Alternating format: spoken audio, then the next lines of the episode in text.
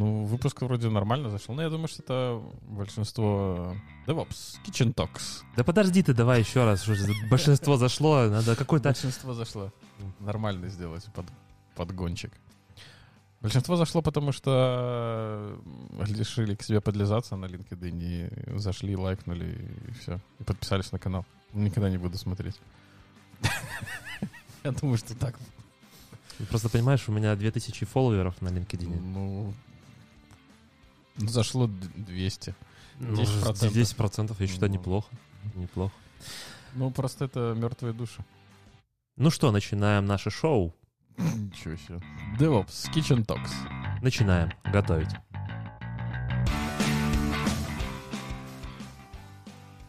Кто-то сегодня точно будет готовить? Ну да, О, тебе сообщение? ну конечно. А ты что, еще не пользуешься? Я не могу вспомнить свой уникальный ID из 9 цифр. Как ты мог забыть? Не, ну ты что, это же ж была мега важная штука во всем интернете. Ну, я тебе могу сказать, что это было не мега важно, это была практически единственная штука во всем Ну, интернете. А теперь у тебя миллиард всяких установленных мессенджеров. Как... Как-то, как-то слишком... Вот сколько у тебя мессенджеров установлено? дофига. Давай, давай загибать пальцы. Так, я предлагаю для начала познакомиться. Да, я думаю, что все уже знают. Э, Кроме тех, Здравствуйте, кто сегодня в эфире. Пришел с LinkedIn. Такие, Ну, Витя, мы знаем, а это что за хер? Так вот, сегодня в нашей студии, как А, всегда, с вами несмен- Виктор. Манер. несменные ведущие Виктор Ведмич и Максим Белицкий. Все верно назвал. Забыл только упомянуть приставку. Э, Красавчик Максим Белицкий. Я намекал на хер. Ну ну ладно, в принципе, Ну, я человек культурный и аккуратный. Строгий, Суров, но жесток. суров, но жесток. да. Да, это мой девиз основной. Все, кто знает меня, могут это подтвердить. все именно так. И мы говорили о том, что мессенджеров очень много, и решили посчитать. Давай, давай считаем. Так, э, Вайбер, Вайберс — это must-have у нас. Телеграм, Это уже протестный стал. WhatsApp, Э, Меня не стоит, но окей. Ну, смысле, Facebook Messenger. Facebook Messenger. Господи. Messenger. Ну, Facebook А, от отдельно, Фейсбука. а от Facebook есть мессенджер, через который ты можешь условно Это, переписываться. это вообще, блин. ВКонтакте. Кто тебе там пишет, кроме меня? Ну ты же вот пишешь мне иногда. Пять. Я поэтому иногда офигеваю от этого. Пять. Ну, иногда заходишь там. Вайбер. Знаешь, почему я Ой, господи, скайп. Знаешь, Скайп. почему я захожу ВКонтакте? Почему? Я подписался на какой-то курс от Ребрейна. Э, Там было что-то что про Kubernetes, наверное. Мгм. Но когда я на него зашел, там уже было для тех, кто про первый и второй курс прослушали. Я Мгм. на третий. Мгм. Я выключил через 10 минут, и они мне до сих пор пишут, типа там, вот, мы стартуем новый курс. Поэтому я захожу в ВКонтакте, смотрю ленту параллельно, заодно, ну, тебе еще что-нибудь скидываю. Веселое. Скайп. Скайп я загнул 6. Teams. Teams. Ну, вроде все. Ага. Ну, Ста- еще есть- Старый скайп. Точнее, не старый скайп, а предыдущий Teams. Э, Skype for Business? Skype for Business. Не, ну уже я не пользуюсь. А на ноуте у тебя не стоит? Нет. Я когда перешел с лицензии, они сказали, типа, мы забираем вашу лицензию на Skype for Business. у и пере- меня, у меня установлен. Меня тоже считается. Хорошо. Slack. Slack, да, у меня сейчас Slack активно используется. Эм, Что-то еще было. Инстаграм. Инста- Инстаграм. Ну, фоточки пересылаешь туда-сюда. Ну, Ну, Для конечно. общения. Конечно, да. Того 10. Э, DevOps человек с Инстаграмом. Итого 10. 10. Э, Но, Тебе не хватает еще 11 да, этого всего оказалось мало. Слишком, слишком люди стали э, выказывать недоверие к существующим мессенджерам. Ну, то, конечно, когда на лету меняют условия, э, Все твои- подряд. да, и конфиденциальность становится не такая уже важная. И стали ностальгировать по старым добрым временам. Ну да. Как раньше было хорошо. Цветочек тебе возле часиков подмиргивал. И присылал. Заигрывал. К чему мы это все? а к тому, что в Гонконге выросли загрузки ICQ в 35 раз. Не кислый, по-моему, скачок. Ну, смотри, если было... 35. Да, то есть если раньше скачивали один раз в месяц, то теперь 35 раз в месяц. Если так выросло, то, наверное... Ну, почти, почти. С 200 до 7 тысяч. А, ну, ну, слушай, ну... Ну, солидно, да. Нормально, Прям да. как э, акции Винрара. Винрара? Да. А я думал, ты сейчас начнешь говорить про этот самый э, GameStop или как там. Слышал эту историю? Да, слышал, что Reddit обвалил. Ну, не Reddit. Я на самом деле не до конца понимаю эту финансовую подоплеку всего, как это все было реализовано. Мне, если честно, достаточно интересно, как они это все сделали. Ну, у Reddit было какое-то сообщество. Я тоже не профи, да, но я вчера смотрел э, Вилсакома, он там рассказывал про Dogecoin и как раз рассказывал про эту историю. В общем, в- на акциях можно зарабатывать в двух случаях, когда они растут и когда они падают. Да, я знаю. Когда они падают, ты делаешь э, так называемые шарты, когда ты приходишь к брокеру какому-нибудь или так называемому плечу и говоришь, Профессионал тут у нас.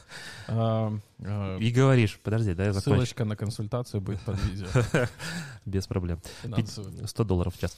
Э, Так вот, ты, ты говоришь, я хочу у кого-то брокер, там чаще всего есть такая штука, называется плечо. Это сколько ты можешь взять. Грубо говоря, у тебя в твоем Грубо портфеле говоря, у тебя 10 баксов, а ты Да. можешь взять тысячу. тысячу, да, соответственно, у тебя плечо в 100. А, Либо если у тебя плечо, например, там в тысячу, да, соответственно, если у тебя 10, то, соответственно, ты можешь взять на 10 тысяч. Ты приходишь к чуваку Ну, и говоришь, Каждая собака знает. да, приходишь и говоришь, я хочу взять акций вот этого, этой компании на такую-то сумму, условно, Мгм. Э, и ты как бы продаешь. И? Послезавтра, когда они упали, ты покупаешь эти же акции, и брокеру или этому плечу ты возвращаешь акции. Не деньги, а акции. И получается, что если сегодня, например, компания стоила 100 долларов, ты взял тысячу акций и продал по 100 долларов, завтра она начала стоить 90 долларов. Ты выкупил то, что ты должен брокеру, а разницу себе оставил. Ну, наверное. Ну, я, Я тебе это говорю как человек, который чуть-чуть почитал, чуть-чуть почитал. Я тоже как бы не профи далеко, а чтобы там у наших слушателей не возникло двоякое впечатление. Я все-таки Чтобы твой системный... LinkedIn не разрывался от... Куда мне вложить мои тысячу долларов накопленные? Да, кстати, Альфа-банк понизил э, порог входа, теперь можно С пяти? с тысячи. С тысячи уже? С тысячи. Ладно, не тема. Так да, вот, так, э, э, собственно, зарабатывали постоянно на этой компании, которая продает э, игры на дисках, я так понимаю, да? Какой-то э, такой олдскульный метод. Не, ну, не через интернет она реализует, а оффлайн. Все у них идет. Ну, то есть ты можешь заказать, но тебе пришлют в коробочке, там все. да, ну как бы... То есть опять-таки ностальгия, как с ICQ. Дело даже не ностальгии, на самом деле, вот э, если посмотрим там на выпуск э, нового поколения консолей, например, все производители вообще хотят отка- отказаться от дисков. Это их мечта, желание. Потому что Ну, когда ты покупаешь ж, диск... по-моему, можно купить пятую без. Да, да, поэтому они выпустили без диска и типа на 100 долларов, в смысле без дисковода, и, соответственно, на 100 долларов она дешевле, или же с дисководом. Но фишка-то в чем дисковод? О том, что... Blu-ray, Да, дисковод, это куда Хорошо. дискетки вставляли. хорошо. С блюреем, Да. э, CD-ромом, нет? Blu-ray CD-ROM? Blu-ray CD-ROM. Blu-ROM. Блюром. Так вот, я купил, например, Киберпанк. Он мне дико не понравился, я дал тебе поиграть или продал тебе. И понизил стоимость, да, диска, и понизил стоимость, например, там игра стоила 100 рублей наших там белорусских, да, а я тебе продал там, не знаю, за 90. То есть по итогу, Спасибо, что не за 110. ну, По-братски. по-братски, да. Я могу рассказать историю, как я тут торговался. Иногда было у меня такое, что я торгуюсь в снижении, а мне чувак говорит, хорошо, э, и предлагает сумму выше. Начнем сначала. Не-не-не, еще выше, чем изначально стартовая цена была. Ну, время изменилось. Да, Цены растут на дрожжах. А, так мысль ты свою хотел довести, что-то там 100 рублей, 90 рублей. Ну и том, что ты э, с дисками на самом деле экономишь на играх. На Ну, Основной если ты конс- их перепродаешь. Да. Ну, если ты поиграл, да, и ты, как бы, если это какая-нибудь одиночная ком- игра, я не знаю, там, типа вот Last of Us или, не знаю, тот же Кибербанк или там Ведьмак, да, ты прошел, и тебе больше уже, ну, как бы все, ты навряд ли ее будешь еще запускать. И ты ее продаешь. И этот рынок э, достаточно, ну, не то, что он прям активно, но на, на территории СНГ он достаточно развит.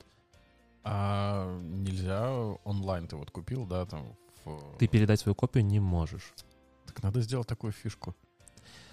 Э, Вот поэтому все производители и пытаются перестать выпускать диски и все перенести только в онлайн, чтобы ты купил, да, хочешь, чтобы друг поиграл, пусть друг покупает, Пусть вдруг к тебе в гости приходит. да, или пусть друг приходит А в гости. сейчас, видишь, нельзя. Да, корона. Проблема. То есть диски, наоборот, должны пойти в, в рост. Ну ладно. А, так суть в чем? На Reddit была такая же комьюнити таких же лошар, как мы, ну, может, более продвинутых. В плане- Понимающих в финансовой индустрии. ну, по крайней мере, они что-то покупали самостоятельно. И им стало обидно за то, что брокеры наживаются на компании, а она постоянно стабильно падала по своим акциям, и брокеры на этом делали бабки. И решили они проучить этих наглых толстосумов с Уолл-стрита. И начали скупать массово акций. И, соответственно, когда акции покупают, что с ними происходит? Они растут. Они растут но, цене. но просто понимаешь, что они так или иначе, э, так рано или поздно они начнут все равно падать, эти акции. Потому что, ну, давай будем честными, да, кому нужны ну, диски? Очень малому кругу людей. Ну, блин, слушай, смотри, когда у тебя доллар сегодня стоит там 2 рубля, а завтра 2,5 рубля, потом 3 рубля, и так каждый день он у тебя гипер начинает расти, а у тебя деньги в рублях, что ты будешь делать, твоя первая реакция? Покупать баксы? Покупать баксы, пока у тебя хоть что-то можно спасти. Точно, точно такая же и здесь история произошла. Я так понимаю, что большое количество людей начало покупать понемножку этих акций, но скачок в цене произошел колоссальный, и компании начали терять крупные, очень большие бабки. Я не помню, там был график, он так прям так сразу шух, практически вертикально вверх, но я не помню сколько, там, по-моему, 6 до 200 с копейками долларов. Некоторые компании даже банкротились из-за этого. Это ж, это, это ж на- насколько большая компания была. эм, Ну, в том плане, том, что насколько много акций, насколько большая компания это Stop Game, да? Stop Game, по-моему. Да. Ну, я не знаю, может, там у них было миллиард этих акций, каждая там стоимость, ну, каждая по 6 долларов. GameStop, я все-таки был не, чуть-чуть не прав. Ну, слова правильные это. Да, слова правильно, комбинация не очень. Э, Ничего себе, и правда, тут прям скачок, скачок. Я Ну, открыл, да. сейчас, секунду. И А. все, и все начали... Ну, что делает компания? Они делают точно так же, как ты. Бегут покупать э, доллары. То есть в данном случае они бегут продавать акции, и их обратно выкупают, и цена опять растет вверх. И там какие-то сумасшедшие, сумасшедшие минусы у всех брокеров получились. А что сделали пользователи Reddit довольны? Сказали, ну, мы вам сейчас еще куски на мать покажем, еще что-нибудь обрушу. Ой, ну, ну, слушай, как бы можно все обрушать, вопросов нет. Вопрос в том, сколько это будет стоить для этих пользователей Reddit. Ну, вот я смотрю как бы по статистике. э, 19 января э, акции еще стоили 38, ну, от 35 до 40 долларов. Сейчас они стоят 325. Крутой рост, да? Вот, вот надо было покупать тогда, а сейчас идти продавать. Так это все-таки возвращаясь к ностальгии. Да. Долго ты пользовался Аськой? Ой. Ну, несколько лет пользовался. У тебя был Стабильно. девятизначный или шестизначный? Ага, девяти, конечно же. То есть ты еще не из тех магикан. М, Нет. Но Ну, я Все помню, ранше с- было очень популярно Продавать шестизначные да, номера. продавать или же пытаться взломать те шестизначные. Но Мгм. просто номер находишь, ну и дальше начинается брутфорс. Ручной. И ручной в том числе. И типа уводить эти аккаунты. Да, но там еще, по-моему, были... Кроме Аськи еще начали появляться. Мирка была. И еще пару джаберов было. Да, но раньше все эти... э, было, на самом деле, тоже достаточно много, э, ну, скажем так, клиентов общения, но протокол у них практически у всех был один и тот же. А кто убил Аську? Скайп, когда пришел? М, Я, не- не- честно, не уверен, не думаю. Я думаю, что начали убивать Аську в социальной сети больше. Потому что через них стала возможность тоже, тоже общаться.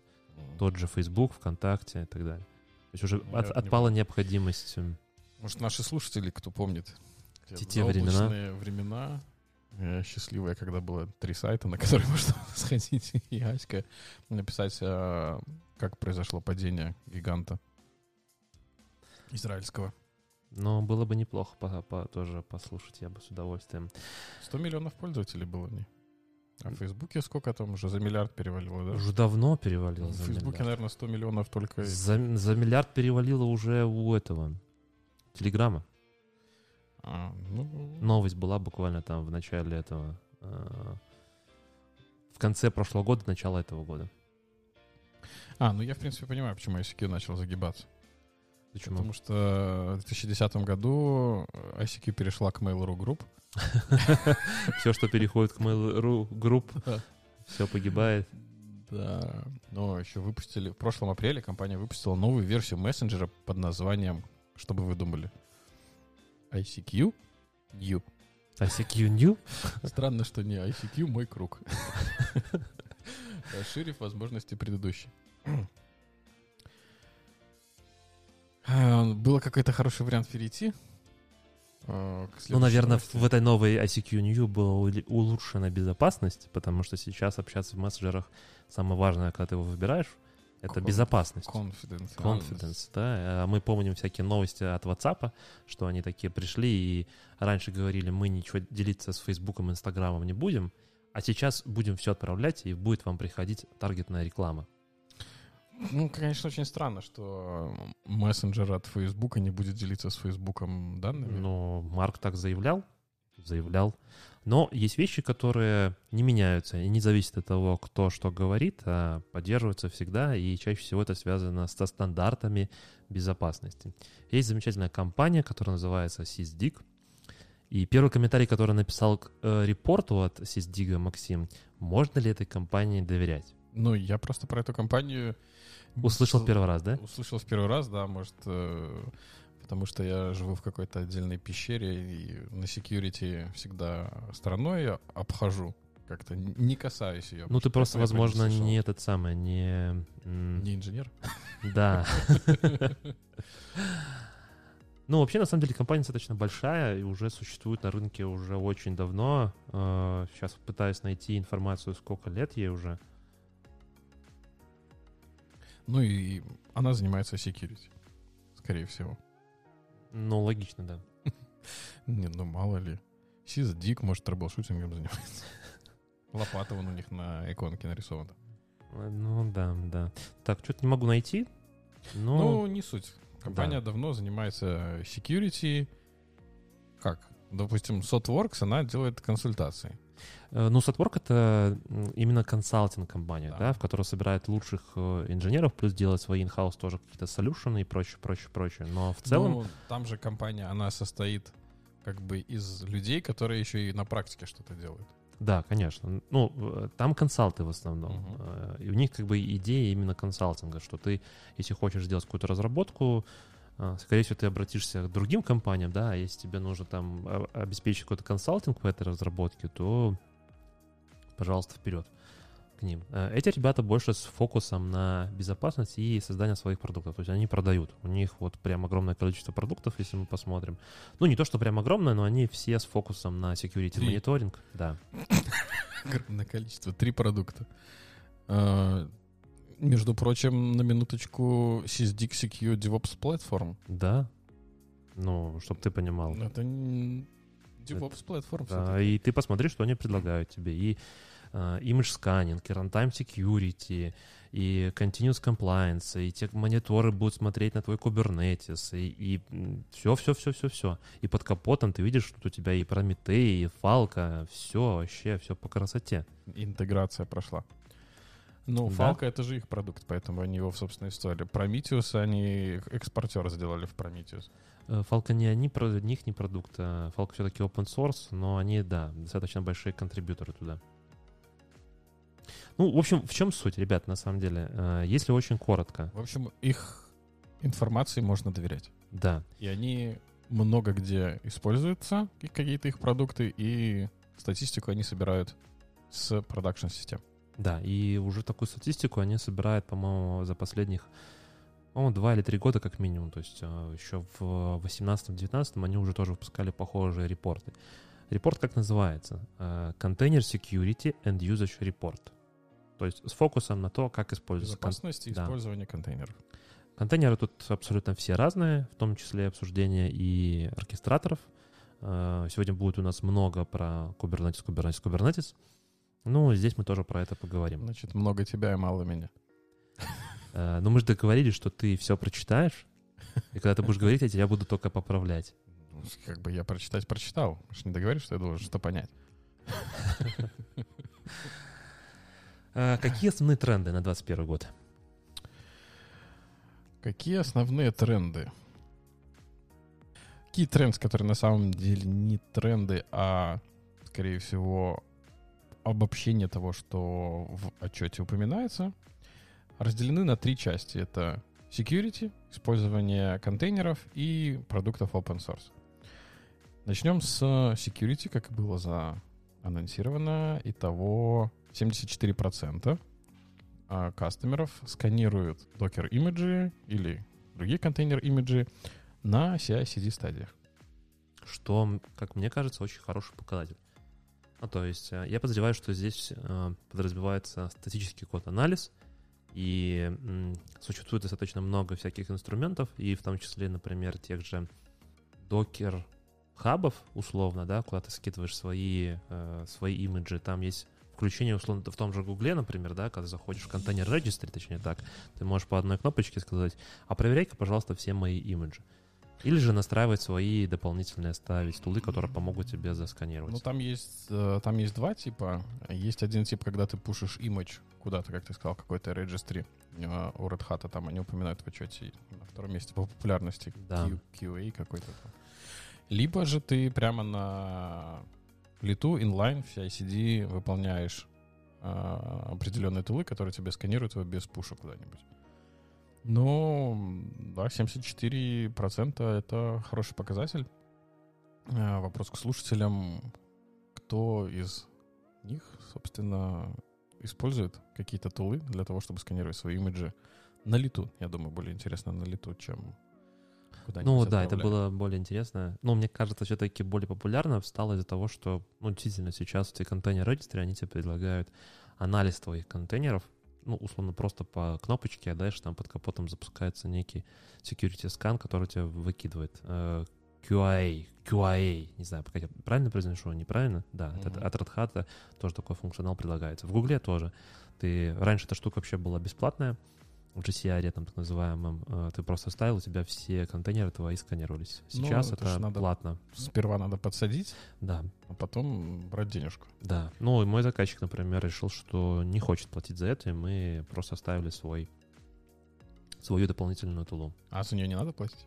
Э, Open source мы выбрали. Ан- Anchor, так называемый, там был, по-моему. Anchor, Anchor. Anchor, да, Anchor. Хорошо. Следующая цифра. 58% контейнеров запущены от рута. Вот я не понимаю, как первая цифра совпадает со второй. Вот, вот то ли в правилах нету этого.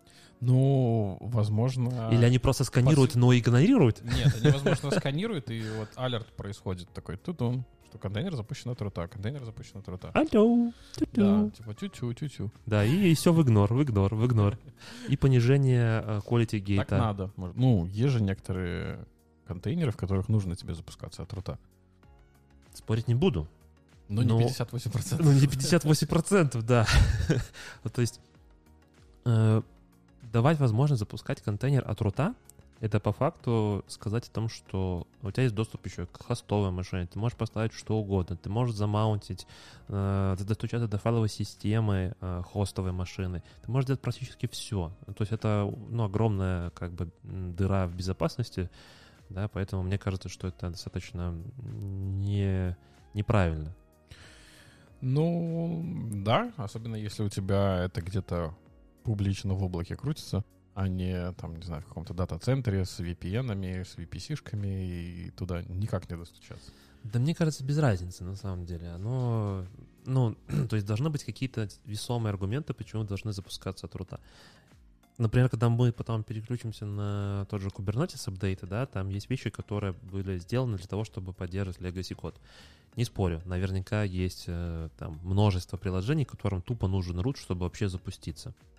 Потому что нужно делать исколы какие-то определенные, там еще что-то, еще что-то, там доступы в разные файлы и так далее, и так далее, и так далее. Э, Понятное дело, но я не думаю, что это все-таки 58%. Ну, как видишь. И что самое интересное... Мы уже решили, с- что мы можем доверять этим цифрам. Нет, ну мы, да, да. Я на самом деле верю этим цифрам. Я почти уверен, что все так делают. А делают там для чего? Для того, чтобы ты подключился и мог сделать все, что угодно. И все Да, забывают о да. том, что есть Кто-то другой может подключиться и сделать. что угодно, да. Ну, мы потом, наверное, возможно, быстренько пробежимся в деталях по каким-то еще Мгм. цифрам. Давай, может быть, здесь тоже закончим. А, 50% контейнеров живут меньше, чем 5 минут. Как тебе такое? Ну, Мне вообще понравилась там статистика, если мы там пойдем дальше вниз, да. Э, Там, по-моему, чуваки говорят, что меньше 5 секунд, меньше минут или сколько там было. Сейчас я домотаю, домотаю, я мотаю, я все еще мотаю. ну, это может какие-нибудь контейнеры, которые там ливнес пробы делают или еще что-нибудь. Не-не, они тут объясняют. Э, 21% контейнеров живут меньше 10 секунд. Ну, так я про это и говорю. Нет, это не ливнес проба. Они говорят о том, что типа какая-то функшены есть. типа запускаются. Ну, что даже типа сгенерился некий ивент, поднялся контейнер, сделал свою работу за 10 секунд, меньше, чем 10 секунд, и умер. Ну, нормально. Нет, норм- не, не, спорю, просто как бы, ну, прикольно. Я, если честно, был немножко удивлен. 21% контейнеров живут меньше 10 секунд. Ну, то есть у большинства, походу, какой-то... Сейчас э, сразу я вспоминаю тот э, скриншот, который ты мне отправил, где у тебя контейнер 9 лет. Почему 10 лет? 51 год. А, 50. Ну, это значит, что с таймстемпом однозначно. Ну, да. Э, поясню немножко ком- комментарий, то, что сейчас Максим сказал. Э, готовясь к выпуску, как я обычно это делаю, в отличие от некоторых, Те, кто не готовился, не пришел просто. Ну да, в принципе, ладно. Дальше будет еще интересная статистика про размеры контейнеров, да, и я решил э, посмотреть, вот мы на... Про размеры всегда интересно. Понятное дело, да. И мы когда обсуждали на панельной дискуссии DevOps Минска в конце года, если не смотрели, есть э, видео на канале, там, Ссылочка в описании. да, ссылочка в описании. А, Я решил посмотреть, а сколько же вот эти distroless имиджи от Гугла все-таки весят. Ну, как бы про размер, да. А, И вот э, Python 3 с рантаймом Python 3 весит всего 49 мегабайт. Но у меня прикольно в картинку вышло так, что, что когда я скачал, когда я скачал, посмотрел э, таймстемп, то есть когда оно было создано. Очень интересная статистика, точнее, очень интересная цифра. 51 год назад. Ну, прям, прям хорошо. Прям компы появились и питон сразу. Третий и докер distroless image. Ладно, немножко прыгаем. Давай, Да. наверное, К вернемся обратно. трендам. Да. Э, Следующий раздел, э, ну, open source, давай пойдем, да? да. Э, Естественно, немножко рекламы. В три раза увеличилось количество использования продукта Falco, который, собственно, занимается сканированием, и, я так понимаю, что предоставил большую часть данных для этого репорта. 35% замечен рост использования Prometheus Metrics. Вот тут мне интересно, они имеют в виду именно их экспортера или же Prometheus как такового для сбора метрик с контейнеров? Больше они про метрики именно говорят, из того, что там в деталях дальше рассказывается. Но я думаю, что это так или иначе связано. То есть, э, если ты делаешь Prometheus экспортер, то, ну, наверное, получать, получателем у тебя все равно будет э, Прометей, который будет все собирать. Э, Я понимаю, я к тому, что именно их Prometheus э, экспортера стало больше в 35 раз. Не, не, п- просто Prometheus экспортеров стало э, там 35% больше. Я могу сказать, опять же, со своего, со своей колокольни, например, у меня сейчас стоит задача, все, опять же, да, я там уже много раз это говорил, Spark в Kubernetes. Да. Из Spark есть две версии, вторая и третья. Э, Основные сейчас такие два, э, ну, условно, немножко там старые, это как с питоном вторым, да, и третьим. Наверное, не так кардинально, но очень похоже, потому что там, если ты пишешь на одной скале, то перейти на другую скалу, я уже не помню версии, э, будет очень-очень проблематично, как и на питоне. Очень долго рассказываю, но тем не менее очень коротко о том, что в третьем спарке Прометей уже интегрирован нативно.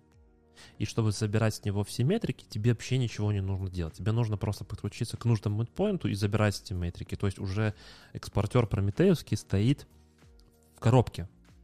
А во втором, Промете... во втором спарке такого нету, и мне поверх нужно ставить GMX экспортер, и потом, соответственно, писать рулы, и еще Прометеем это все забирать.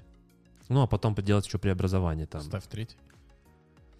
Э, ну, слушай, у меня есть бизнес, который говорит, мне нам нужен второй, и нам нужен третий. Ну, есть Ну, джабы, которые написаны на второй, и никто их переписывать уже не будет под третий. Ты же хочешь э, solution архитектором работать? Надо убедить их в том, что им нужен третий. Нет, э, работая архитектором, я принимаю все, скажем так, констрейнты, которые существуют, да, ограничения так называемые, и принимаю их и строю solution на базе того, что требует бизнес. Ладно, поехали дальше. Э, Кто терпила? Поехали дальше. Go набирает популярность. э, Выросло его использование в 4,7 раза по сравнению с прошлым годом. А, И перейдем к использованию контейнеров. Одна- од- один комментарий. Мне очень так понравилось, как они пишут, что Go один из типа один из лучших языков для написания cloud native applications. И поэтому мы используем Go. Я сейчас, ну, на самом деле, как бы, Писал на Go? нет, не писал на Go. Видел код на Go, читал э, код на Go, дебажил код на Go, Я но не думаю, писал. так можно очень про много, что сказать, видел, читал. Не-не, ну, в том плане, что у меня были приложения на Со Go, словарем. Но да, то есть э, дебажили были проблемы, всякая прочая такая фигня.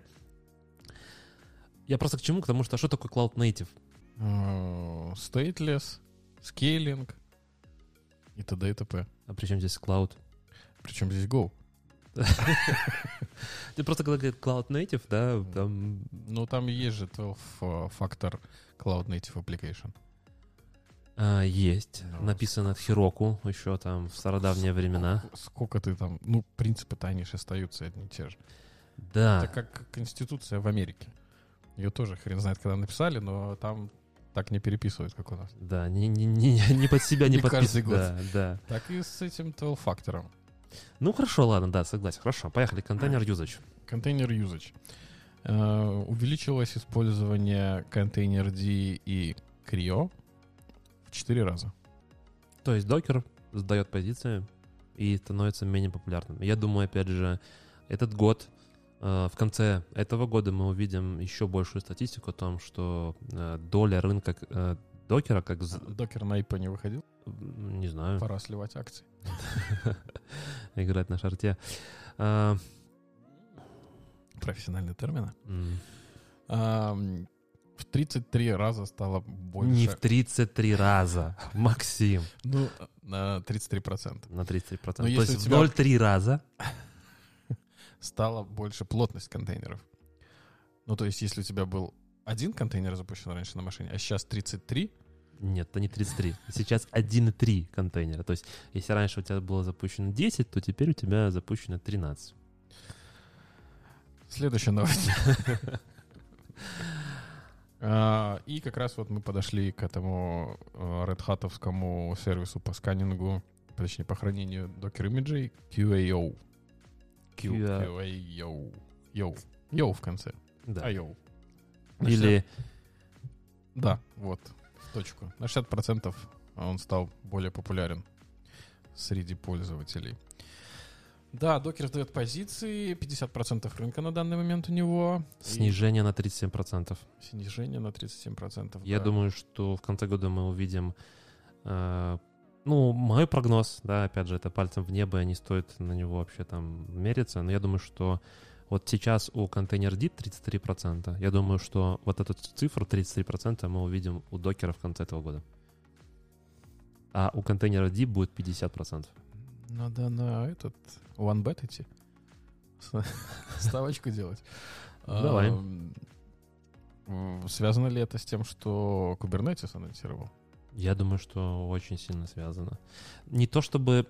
Я не думаю, что это прям сильно повлияло, потому что то, что Kubernetes анонс- анонсировал, они это сделали в конце года, в декабре, при выпуске своего 20-й версии Kubernetes, про которую мы сегодня поговорим детально. Копнем вглубь, посмотрим, что же там поменялось. И- Я думаю, что в целом общий тренд идет к этому. А, Создание... Почему? Что так с- плохого с докером? э, Докер классный для девелопмента, когда у тебя установлен. Помнишь, что я тебе говорил о том, что... э, Что такое докер? Докер — это по факту делать большую прослойку. Ой, ой, э, Вообще, почему контейнеры стали популярны благодаря докеру? Потому что докер сделал это Легким. Быстро. легким в плане не то что запуска, а легким в плане взаимодействия. Не, ну и запуска тоже тебе не И надо. запуска тоже, да, тебе не нужен. мануалов сначала изучить для того, чтобы запустить. Да. Он сделал легкий, ну, он сделал прослойку интерфейса взаимодействия с э, как бы нативными инструментами там в Linux условно, да, на базе там э, namespace и C-Group и так далее. То есть уже то, что уже было. Сейчас я мысль скажу. То есть докер сделали это легким для того, чтобы девелоперы не отвлекались. Да, то есть они сфокусировались на том, чтобы девелопить код, и когда им нужно было протестировать его запустить, можно было использовать докер. Но тут пришли системные инженеры и сказали, слишком легко. Э, Да дело даже не в этом, а в том, что когда ты делаешь вот этот уровень абстракции, чем ты делаешь легче для конечного пользователя, тем, к сожалению, это накладывает, скажем так, оверхеды с точки зрения запуска. И, собственно, когда мы будем говорить про Kubernetes, давай мы эту тему сейчас пропустим, все-таки поговорим, когда будем про Kubernetes Давай, 20 говорить. хорошо, про оркестраторы тогда поговорим. Смотри, в оркестраторах Red Hat опять тоже рвет. Рвет, да. Не говорим про то, что Kubernetes там 75%, это Да. каждая собака во дворе знает. Р- А. Рвет 15%, рвет просто. Ну, рвет и докер, и Swarm, и Mesos, и Rancher, и Amazon EKS, и Nomad, который И- вообще не не EKS, а ECS. ECS. Немножко разные штуки. Elastic Container Service, Да. наверное. Контейнер сервис, да, все правильно. Э, 15% рост показывает. Ну, смотри, опять, что такое Kubernetes, да? Э, Самый быстрый способ развернуть Kubernetes, нанять человека, который сделает это для вас. Если у тебя Kubernetes э, не облаке, не как as a сервис, это реально головная боль. Это реально головная боль с точки зрения сложности системы. Я почитал, OpenShift. вот, когда 1.20, там что-то как-то то что-то очень уже много всякого заумного. Всякие там, там добавили какую-то хернюшку, которая делает другую хернюшку. Максим, ну, ну, слишком сложно. Максим, не показывай на публику, что ты настолько умный. Да. Хернюшку. Ну, я могу говорить, как Умпутун, свистелку перделку. А, В чем OpenShift, чем привлекает людей? И мы как раз, помнишь, с тобой разговаривали в прошлом выпуске Да. о том, что мультиклауд, OpenShift может в мультиклауде работать. И OpenShift про связь кластеров Кубернетиса через э, субмарину, через субмаринер. субмарина, Да. да, Yellow Submarine. Да, Вот можно OpenShift, видимо, использовать. Ну, смотри, как бы сейчас я буду просто пальцем в небо, да, я не работал с OpenShift, но мое понимание того, что они приносят очень хороший функционал там и по интеграции сразу тебе с аутентификацией и прочее, прочее, многие всяких security штук закрывают из коробки, они предлагают тебе дополнительный функционал. Это как вот в эластике, да, про который мы сегодня тоже, я думаю, очень high-level пробежимся. У тебя есть базовый функционал того же Kubernetes, да, и эластика, ты можешь брать и использовать. Но если ты хочешь полноценную enterprise-систему, либо ты нанимаешь чуваков, которые тебе допиливают напильником Kubernetes и интегрируют с другими open source продуктами, либо ты берешь, ну, условно, все из коробки в OpenShift. Плюс, естественно, большой бенефит OpenShift это в том, что, ну, как ни крути, это саппорт. Есть Red Hat, есть IBM Ну, под это же зонтиком. денежка. Иногда заказчик э, понимает о том, что внутренние сотрудники не смогут решить все проблемы, потому что они не являются разработчиками Kubernetes. И проще нанять компанию, точнее, купить продукт в случае критических моментов, в котором можно прийти и дать, ну, не словно не втык, да, а получить профессиональную консультацию по решению той или иной проблемы. Ну, иногда даже сотрудники, которые выпустили, не знают, в связи с чем была проблема. Ну, это как бы... Это сейчас ты, наверное, про Microsoft говоришь. Кстати, да, было у меня вот на, на прошлой неделе. Ситуевина, назовем ее так. А, нужно было мне сделать простую задачу. Э, Поднять тайр ап-сервис, ап-сервис плана. Казалось бы. Вообще, нажал две кнопки, все взлетело. Да. А что, вот нет? Нифига. Оно мне говорит, I can't apply tire for application такой, for application такой-то with антивирус сканинг или что-то такое. Я такой думаю, какой антивирус сканинг? Это что, там Я не заказывал. Касперского поставил, что ли? С Касперским, может быть, еще бы взлетело. Там такое ощущение, что там этот вирус блокада была какая-то. А, Как бы про антивирус нигде в настройках ничего не говорится. Оказывается. Ну, я списался с техподдержкой. А, Они натолкнули меня на мысль. То есть не они мне помогли это сделать, а натолкнули на мысль. Только уже неплохо, слушай. Это вообще шикарно, натолкнуть меня на мысль каждому. Это Это как вообще бы это, считай, пол- полдела сделано. Да, оказывается, э, месяц назад где-то выкатили они фичу. Антивирус сканинг for web applications. И он автоматически у тебя включился. Он, он автоматически там что-то делает, там что-то проверяет где-то там. Но есть такая фишка еще, что когда ты настройки диагностики выставляешь, там можно логи всех вот этих сканирующих тулов, метрики и все остальное. Скидывать на storage аккаунт. А, ну, в моем варианте это был Log Analytics. Мгм. И там вот была галочка Send Antivirus Scan Logs to Log Analytics. Мгм. И вот она все блокировала. Как только эту галочку снимаешь, все, тайр Странно. взлетает. Странно, почему? Ну, превью, потому что еще. Еще в превью. Ну, понятно. Документации не было, он сказал, о, thank you, we will create documentation for this. Мгм. На базе тебе сделают, э, как обходить эту штуку. Ну, я думаю, пофиксят они сделают, как обходить. Эм, Давай будем реалистами. А, Следующее. Какие чаще всего уязвимости находились? Э, Здесь разделено на два типа. Это, точнее, не- скажем так, Группы. группы. Две, есть две группы. Это ОС уязвимости и не операционная система уязвимости.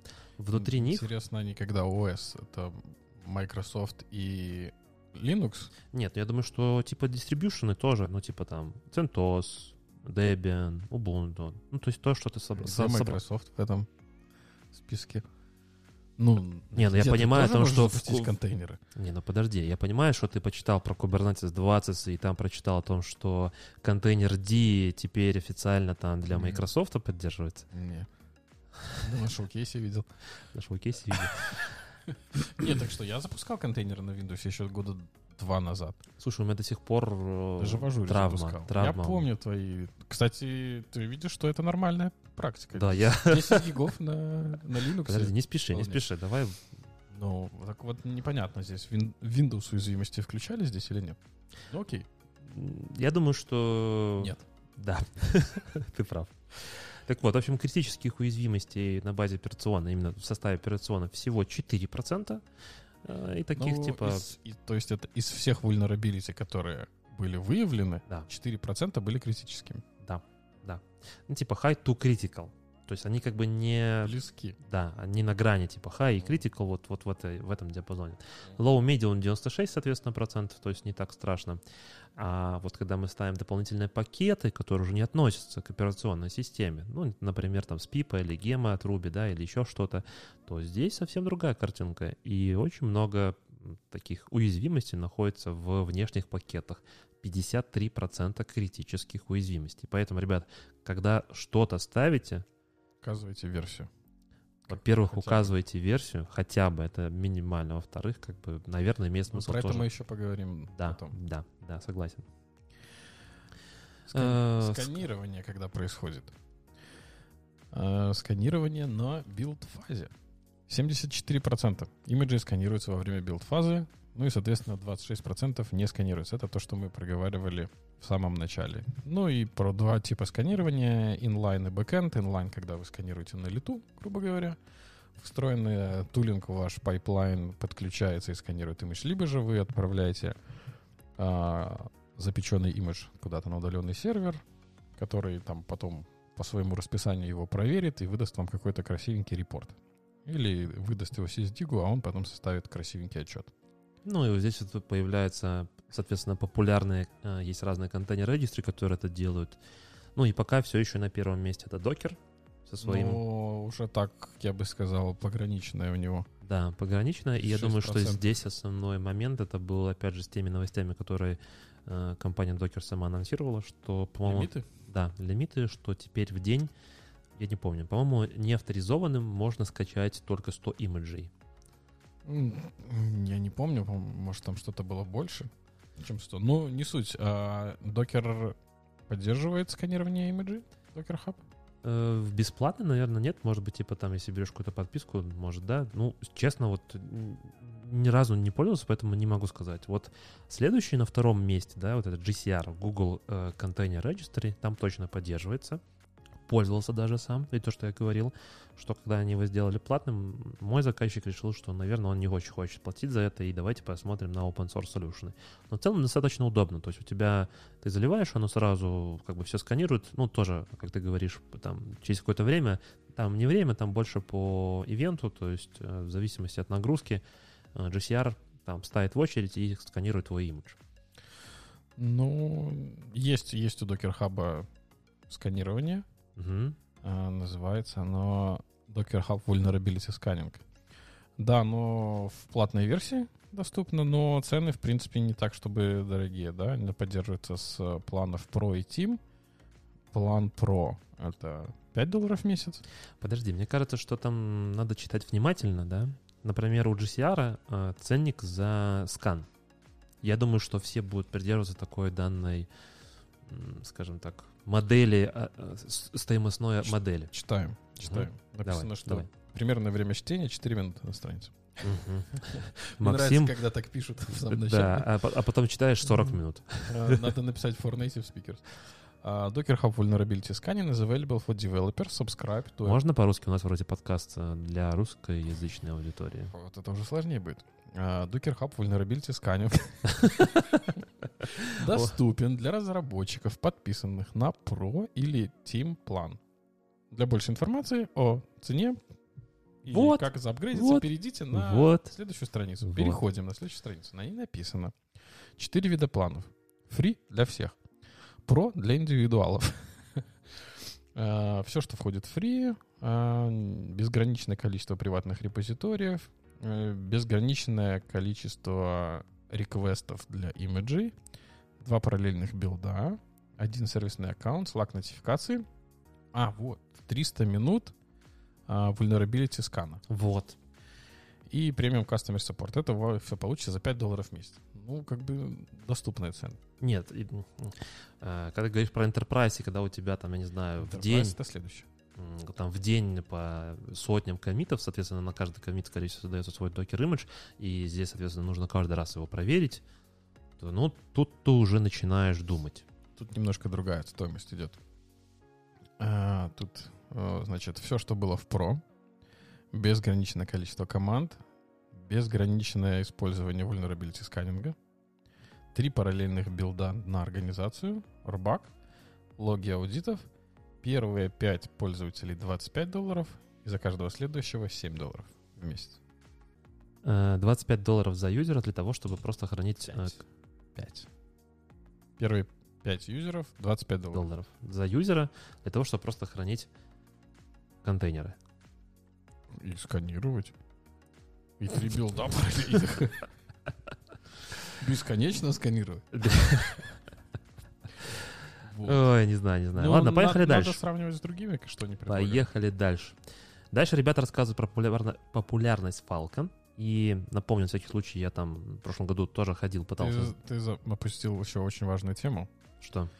что статистика использования мгм. публичных репозиториев и приватных фактически 50-50. Э, Несмотря на то, что все пытаются security вкручивать, но публичные репозитории достаточно часто используются. Ну и, в принципе, в отчете они это объясняют тем, что при использовании даже публичных э, имиджей в дальнейшем у вас они проходят через всякие scanning-tool ы, если что-то там не так, то это потом отсекается. Мгм. Все верно. Переходим. Да. Популярность Falcon. И тут они показывают, как с 2016 Певец, певец был такой Фалко. с 2016 года, не знаком с его творчеством, с 2016 года, как Да росла популярность, и сейчас уже скачано более 20 миллионов раз Фалка, а, вкратце, зачем нужна фалка? Фалка — это реализация э, описания security полисей для Kubernetes. Грубо говоря, э, вы можете там сказать о том, что контейнеры, которые могут запускаться на вашем Kubernetes кластере, они разрешено их скачивать или там запускать только с вашего авторизованного контейнера регистра. Там, например, с вашего GCR или там с QI, не знаю, как неправильно, скорее всего, произношу. I.O. I.O., да. Вот, Вот. Да. Или же, например, э, Falcon сможет там трекать все ваши, скажем так, обращения. Если вдруг какой-то контейнер повышает привилегии и начинает обращаться в файловой системе э, хостовой или еще что-то, могут генерироваться разные ивенты и так далее. И вы можете описывать это все в э, виде правил. И эта штука, на самом деле, настолько стала популярна, что она как бы уже нативно идет в рекомендации по э, Kubernetes Security. И если вы собираетесь идти сдавать экзамен, то Falco одна из тем в целом этого экзамена. Вот. Не то, что его инсталляция, установка, но в целом очень полезная штука для организации и улучшения вашей безопасности внутри Kubernetes. Вторая интеграция прошла. Ну, теперь понятно, чего я про нее не слышал. Я пока Kubernetes стороной обхожу. Так. Э, Ну, ты просто староверующий. Я прогрессивный, я уверен, что он через пару лет умрет. Да-да-да-да-да-да-да-да. Ну и там, например, тоже через ту же фалку вы точно так же можете организовать, например, запретить э, запускать ваши контейнеры или вообще там трекать, э, генерировать какие-то алерты, если ваши контейнеры запускаются с привилегированными правами, например, от рута. Ну, тут ребята еще рассказывают про всякие бенчмарки у security, они существуют, и также э, они называются Center for Internet Security Benchmark. Существуют на абсолютно разные системы, на Kubernetes в том числе, и опять же в том же CKS вы можете идти и посмотреть, э, понять. А, про что это вообще в Про- целом? Пропустим их, я думаю, да? Да, да, да, я думаю, что это очень долго, очень много. Я предлагаю дальше быстренько пробежаться. Какие вообще сервисы запускаются в контейнерах, самое там популярное? На первом месте это Nginx, на втором опять очень, ну, точнее, на первом месте сразу два продукта, Nginx и приложение на Go. Здесь мы опять сталкиваемся с непониманием, как это все у них Калькулируется, складывалось. да. Потому что там 66, тут 66. Ну, я подозреваю, что условно там 100 человек, и они отвечали, да, и я и Nginx использую, и Go ставлю, да, и 66% человек, э, то есть мульти-чойс э, здесь вероятен. Э, Что мне здесь нравится? Мне нравится из этой статистики Postgres 24%, Mongo 13%, Redis 20%, RabbitMQ 8%, Elastic 12%, и все это объединяет в stateful приложение. То есть люди в контейнерах все больше и больше запускают stateful аппликации. Это радует, и как бы это очень круто. Почему тебя это радует? Ну, потому что для всего теперь можно использовать Kubernetes, и в том числе и для запуска базы данных, и для твоих stateful приложений Тебе и так надо далее. не DevOps э, адвокат э, или евангелист писать, а Kubernetes адепт. Адепт. Kubernetes баптист. Ну, что ты так это? Ну, Ну, ты знаешь, как говорю, ходит тук-тук-тук, не хотите поговорить про Kubernetes? По квартирам, да? Так, ну, метрики мы уже говорили, да, что растет использование Prometheus против StatsD и GMX, GMX метрик, которые падают. Ду-ду-ду, Это мы тоже пропустим. По цифрам, Prometheus на дв- на 2020 году уже 62% рынка себе забрал, а у GMX всего 19%. Ну и столько же примерно у StatD. Но опять-таки, если сложить 62, 20 и 19, 100% тоже не получится. Будет 100, 101. М, Как ты так калькулируешь? Ну что ты такой вредный? м? Ну, я, может, просто плохо считаю. Нет, ты все правильно считаешь. Ну, потому что 20 плюс 20, как бы, да, 101. Может быть, у Prometheus 61%. Округлили. Округлили до 62. Так, э, поехали. Контейнеры на организацию. Да, Сколько контейнеров запуск- запускается в организации? В 20, даже давай так, в больше, чем 50. 55% организаций запускает до 250 контейнеров. Мне больше всего нравится статистика, такой вот всплеск. То, что от 500 до 1000 контейнеров запускает 8% организаций, а от 1000 до 5000 контейнеров, Тысячи одного. 1001, Легко перепрыгнуть в новую категорию. Уже 13%. Ну, то есть... э, Ну, я думаю, что там больше 1001. Ну, кто его знает. Ну, И- более 5000 контейнеров 4%. Организации. Следующее, самое интересное, с моей точки зрения, это средний размер имиджа. И вот для 100 контейнеров надо Kubernetes. Ну да, попробуй запусти 100 контейнеров руками. For. Один. Аскелить, 100. балансировать, э, перемещать, если упало. Ладно, все, завелся уже. Опять хотите поговорить про Kubernetes? А мы еще поговорим. Э, Мы сегодня поговорим. Размеры имиджей. 10 гигабайт! Самый большой. Самый большой имидж, который... Alpine Попал. Image. Да. Вот был бы Scratch, было бы меньше. А так 10 гигабайт. Ну, бывает. Очень может быть, что там какое-нибудь майкрософтовское дотнетовское приложение запущено. Ну, вполне, вполне, да, не Да. буду спорить. Ну, среднее, э, 376. Да, что вполне кажется более-менее нормальным. Но, опять же, чем больше ваш имидж, тем больше, соответственно, э, возможностей для атаки, и, соответственно, как бы медленнее оно все будет запускаться, например, потому что Но, как бы, атака не напрямую связана с размером. С размером связано то, что вы туда доставляете всякого разного, Не, ну что потому- потенциально содержит какие-то уязвимости, и это... Да, да, да. Но чем больше э, ты дос- доставляешь, тем больше вероятности того, что будет Может, найдено Картинок туда накидал. в имидж. Да. Ну, имидж, имидж. Имиджи в имидже должны решать. Э, Максим, ты только так не делай на продакшене, хорошо? Я, может, и сделаю. Ну, знаешь, такой принцип, да, ты должен складывать вещи, которые взаимодействуют друг с другом, как можно ближе. Картинку где- с картинкой. Да, где может быть картинка ближе к application, чем не в одном контейнере с ним? Да. Эм, Ахабр. Ахабр, кстати. Мгм. Плотность контейнеров Выросла. Немножко уже затрагивали, да, Да. постоянно растет. Э, Как думаешь, с чем это связано? С уменьшением размеров контейнеров или с увеличением мощностей машин? Э, Я думаю, что вместе. И то, и другое сразу. Ну и там дальше, вот если мы посмотрим контейнеры, да, и их лайф, лайфсайкл в целом, я увидел то, что уже подсвечивали, там 21, 1% живут меньше 10 секунд. Ну, соответственно, я делаю вывод из того, что это легковесный контейнер, который не Не требует... 10 гиговый. Да, не 10 гиговый. Ну, знаешь, так под- поднимается, поднимается и падает. На девятой секунде Не просто. успел, за, не успел подняться, да? Да. А, Ну, соответственно, легковеснее становится контейнер. И я думаю, что, да, действительно, просто берут еще и ноды помощнее.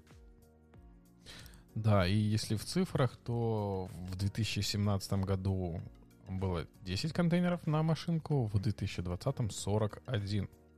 Я думаю, что это еще связано с тем, что в целом тренд контейнеров все еще Больше набирает. контейнеров стало. А, Больше приложений стало жить в контейнерах, да. Да, То есть, если, возможно. если раньше там потенциально больше запускалось в операционной системе, то как бы сейчас это в контейнеры. И средняя жизнь, средняя жизнь контейнеров, точнее, м, 49% контейнеров живут меньше, чем 5 минут. 49 контейнеров. 49%. кон- Да, 40. То есть половина контейнеров, которые все запускаются, исходя из статистики от SIS Diga, э, контейнеры живут меньше 5 минут. Ну, это, конечно, И впечатляет. 3% живут больше двух недель. Да. Но тут не указывают, насколько дольше, чем там, двух недель. Так, я предлагаю дальше немножко проскочить. Да, я думаю, что про интересный поинт про Alert Channels. Да. 35% генерируемых алертов уходит в Slack. Потом идет Page Duty на 22%. Тоже не слышал про такой, про PagerDuty. Ну, такая прикольная штука, на самом деле, неплохая. Я тоже не работал, но визуально, как бы знаю, как она выглядит Я немножко. знаю, как выглядит пейджер. М, как-то Молодец, ты, ты, ты очень старый. Нет, э, не связано. 16% веб-хуки, ну, как бы классика, Мне здорово. больше следующий нравится. Следующий смс? Нет. А, Э, нету? Следующий нет. 14%. Ну, есть алерт. Ну и что? Ну, давайте отправим его в Ну, и окей. пустоту. Нет, они как-то объясняли этот нон. Не помню. предлагаю ехать дальше. Мы уже с тобой час говорим. Ого. Я надеюсь, что повырезаешь ты там по большей степени. Кстати, 10 минут. Да. Э, Дальше мне очень нравится, вот эта статистика действительно очень, мне кажется, важна. Э. Было прям такая, не то что эпопея, но было очень много вопросов, а сколько же кластеров мне нужно? Ну, точнее, организации нужно кластеров для того, чтобы запускать а, их приложение. И тут из интересной статистики количество кластеров у организаций, 60% организаций только один кластер. Мне кажется, что это все-таки не очень верное решение. Я бы все-таки предложил бы рассмотреть хотя бы два кластера, потому что апдейты... Один может упасть. Да, во-первых, один может упасть, во-вторых, всякие вещи, видимо, а, в виде апгрейдов, апдейтов, установки новых чего-то там, интеграции, party и прочее, прочее, могут поломать э, ваш единственный кластер. Ну смотри, получается, субмаринер-то, в принципе, в неплохой часть рынка целится, в 40%. М, это тула, которая позволяет... Да, я себе- понимаю. Но я, я не думаю, что вот прям вот так вот. Э, Кластераж можно разделять э, там в зависимости от приложений, в том числе. Э, Ну, просто что ты... Не всем нужна связь. Да, не всем нужна связь. Но все равно 40% это Да. достаточно много. Всего лишь полтора процента организаций, у кого кластеров от 11 и до 25. Тоже цифры, если честно, не сильно впечатляющие. Ну, потому что, наверное, не так много больших организаций в мире. Э, Либо- Не так много больших организаций взаимодействуют с CSD, я думаю. Вот, да, это был второй вариант. Количество нот на кластере. Пять? Пять. Самое Пять большинство. Для 60% М, Да. для одного кластера, короче, вам нужно от 1 до 5 нот. Ну, в принципе, нормально.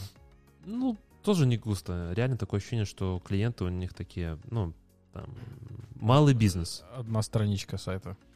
Ну, не одна страничка, малый, малый, малый, малый бизнес. И только 4% больше 50 нот в кластере.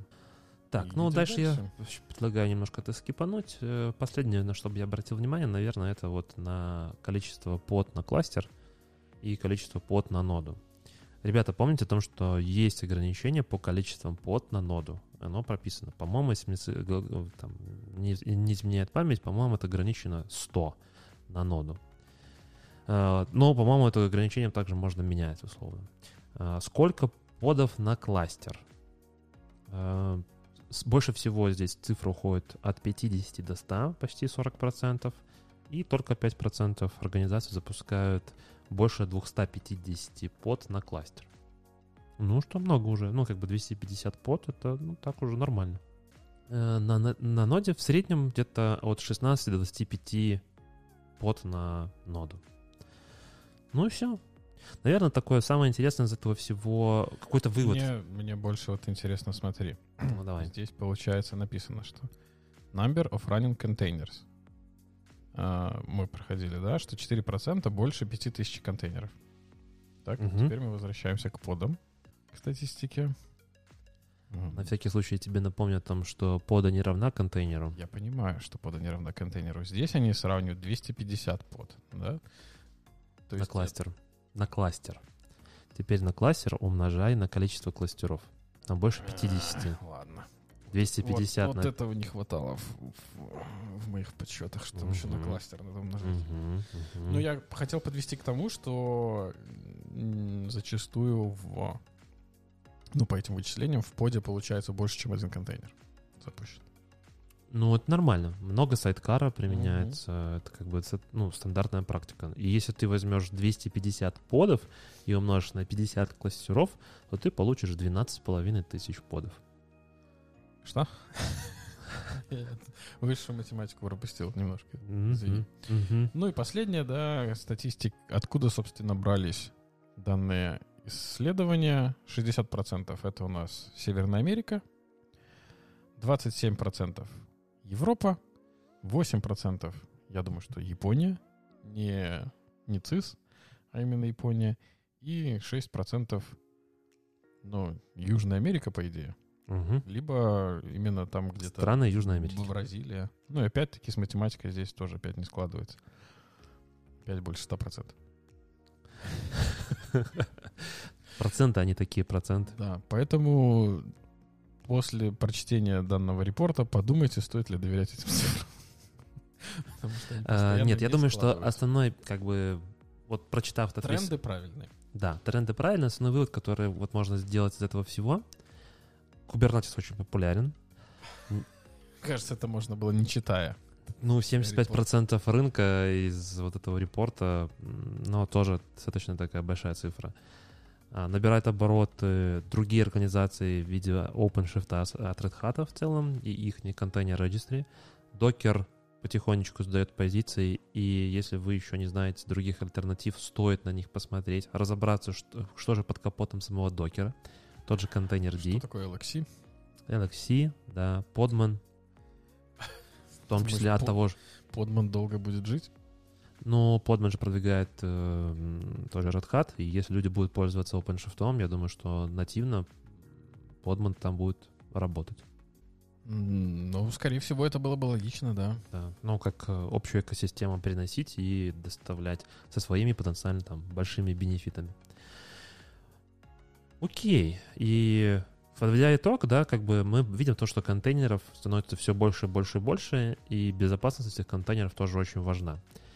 А, Да, можно ставить всякие разные сканеры, там, пойти обратиться в ту же компанию CSD, которая поможет вам, скажем так, а, найти vulnerabilities, уязвимости ваших контейнеров, но, наверное, самым правильным вариантом это изначально будет научиться или понять общие концепты, как должен выглядеть ваш докер а, файл для того, чтобы он был безопасным и в целом соответствовал всем, скажем так, стандартам а, по безопасности. И я предлагаю переключаться нам на следующую тему. А следующая наша тема, Ты собственно, так плавно подвел.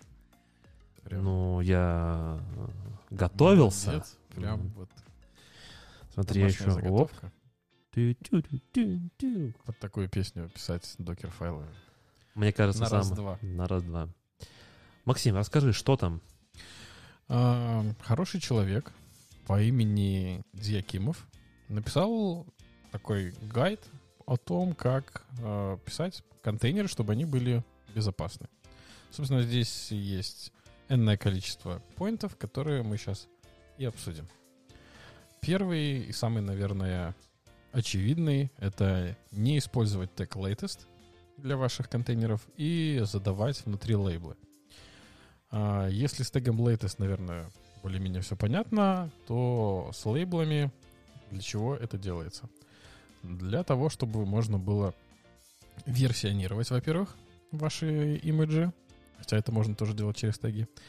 И второе, а, есть такой специальный лейбл security.txt, в который можно прикрепить ссылочку на специальный файл, который так и называется security.txt. Мгм. Зачем он нужен? Он предоставляет контактную информацию тем людям из SysDig, которые потом пришли и нашли в вашем имидже какое-то vulnerability. И могут вам, собственно, предъявить претензии.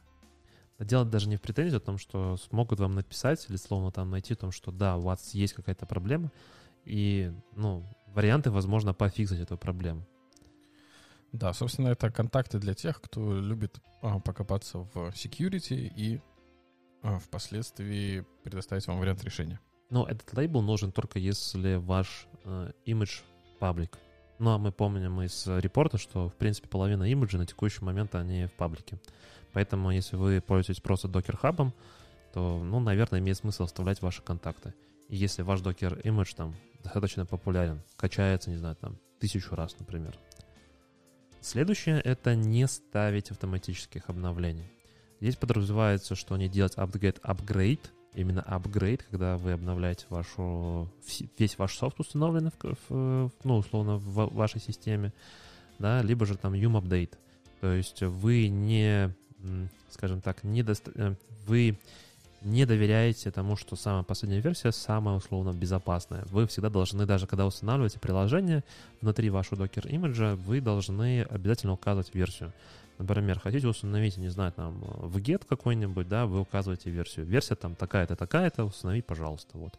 А, Это позволит вам точно, как бы, скажем так, сохранить имидж в э, то, что его запустите завтра или, или после-послезавтра, он, во-первых, не изменится с точки зрения набора, во-вторых, сохранит все тот же уровень безопасности.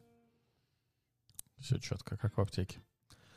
Следующий пункт — это производить скачивание пакетов безопасным образом. В продолжении предыдущего, не всегда пакеты лежат в репозитории, и иногда приходится пользоваться курлом или вьетом для того, чтобы их скачать. И скачать, в смысле, инсталляционные скрипты.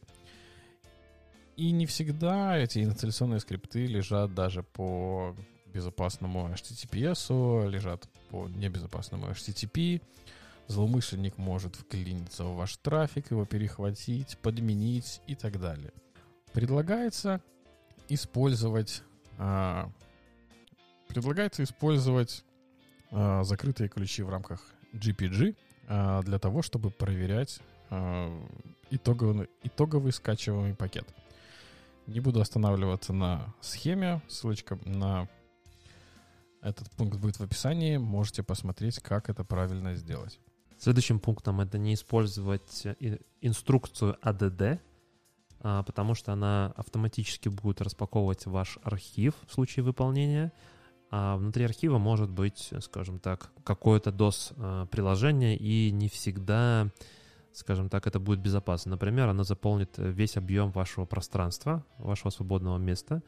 Также, когда мы используем при передаче инструкции ADD, а, передаем некий URL, то здесь тоже она может э, попасть в такую штуку, что э, появится возможность уязвимости, человек посередине, man in the middle. Ну и, соответственно, как бы, опять же, не сильно это будет безопасно. И крайне рекомендуется использовать вместо DD инструкцию копии. А, В таком случае вы работаете только с вашими локальными файлами, которые можно уже более тщательно проверить, и здесь не будет возможности сделать вот это вот man in the middle, и если же там архив, скажем так, с интересным наполнением, то потенциально вы сможете его проверить локально. Ну, тут еще то, что когда ты делаешь копию, он просто скопируется, этот архив, не будет автоматически распакован. Да, да, да, конечно. Едем дальше. А, менять юзера в конце докер-файла. Мы уже немного говорили о том, что 49-48% контейнеров запускаются от рута. Вот этот пункт как раз про то, что необходимо сменить юзера, если вам не нужны рутовые привилегии для запуска в конце вашего докер-файла. И следующим моментом это же использовать минимальные имиджи. А, Рекомендуют использовать distroless образы. И как мы уже сегодня, например, говорили в целом о том, что да, бывают имиджи большие, и кто-то там сделал имидж на 10 гигабайт, и по предположению Максима там потенциально находится некий Microsoft образ с чем-то, может быть, PowerShell. А, Использовать distroless. А, Что такое distroless? Это когда у вас нету ничего лишнего, кроме того, чтобы необходимо запустить ваш runtime. Условно, я вот а, локально, как я уже говорил, скачал себе Python третий, да, и там будет только runtime питона третьего, ничего лишнего. И весит все это будет только 40, там, 40-50 мегабайт. Distroless имиджи поддерживается компанией Google, а, что, ну, скажем так, внушает доверие, и я думаю, что можно при этом как бы использовать и доверять. Едем дальше. Секреты. Наверное, самый интересный и трепещущий поинт, и вызывающий много споров. Мы уже говорили про Seven Layers of Secret Management в прошлом выпуске. Кому интересно, послушайте. А, ну, я надеюсь, что все наши слушатели уже прослушали. Конечно. А, что же говорится в данной статье? Что периодически секреты инжектуют через env переменные, и к ним, в принципе, можно легко получить доступ через API докера или через логи, или через директорию proc. А, И одна из рекомендаций использовать какие-нибудь волты, например, HashiCorp или а, Conjure. Ну, не слышал про такой, кстати. Да. Тоже не слышал. Стандарт де-факто вроде уже сейчас HashiCorp. Или же от э, нативно от облаков, и каждое облако предлагает некий секрет менеджер. Но Типа что-то наподобие волта. Помимо этого еще есть еще варианты, как работать с секретами. Один из них — это принцип многоэтапной сборки. Это уже русский перевод, или когда вас спрашивают на...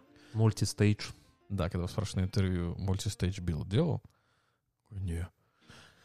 Ну, на самом деле, мультистейдж такая достаточно популярная вещь. Э, Она и в Distroless тоже там проходит, потому что через... э, Уменьшается да. вес, да. Да, да, да, потому что ты...